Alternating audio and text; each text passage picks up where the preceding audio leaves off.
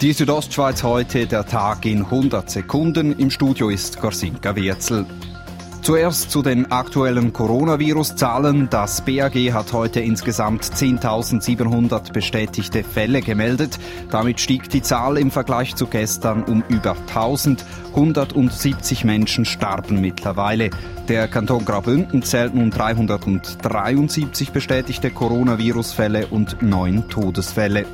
Das Kantonsspital in Chur rüstet sich für die Corona-Welle. Es eröffnet seine neue Intensivstation im Neubau bereits am 6. April, also einen Monat früher als geplant. Damit verfüge man über 42 Intensivpflegebetten, sagt CEO Arnold Bachmann. Damit sind wir eigentlich ausgerüstet, jetzt sowohl für die Alt- wie für die neue IPS parallel das äh, so zu betreiben und haben für alle Intensivplätze haben wir auch Beatmungsmaschinen. Im Kampf gegen das Coronavirus stehen aktuell schweizweit 5500 Zivilschützer im Einsatz. Bezogen auf den Kanton Graubünden sagte der Vizedirektor des Bundesamts für Bevölkerungsschutz Christoph Fluri heute. Im Kanton Graubünden beispielsweise haben sich nach einem Aufruf sehr viele Zivilschutzangehörige aus der Tourismusbranche für einen Einsatz gemeldet.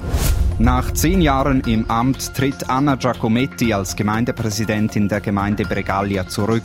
Sie wurde im letzten Herbst für die FDP in den Nationalrat gewählt und sie sagt, ich habe nämlich hier in der Gemeinde Bregaglia ein 70% Pensum und das ist jetzt, wenn man mit dem Nationalrat eindeutig zu viel. Eine Ersatzwahl für das Bergeller Gemeindepräsidium ist für den 7. Juni vorgesehen.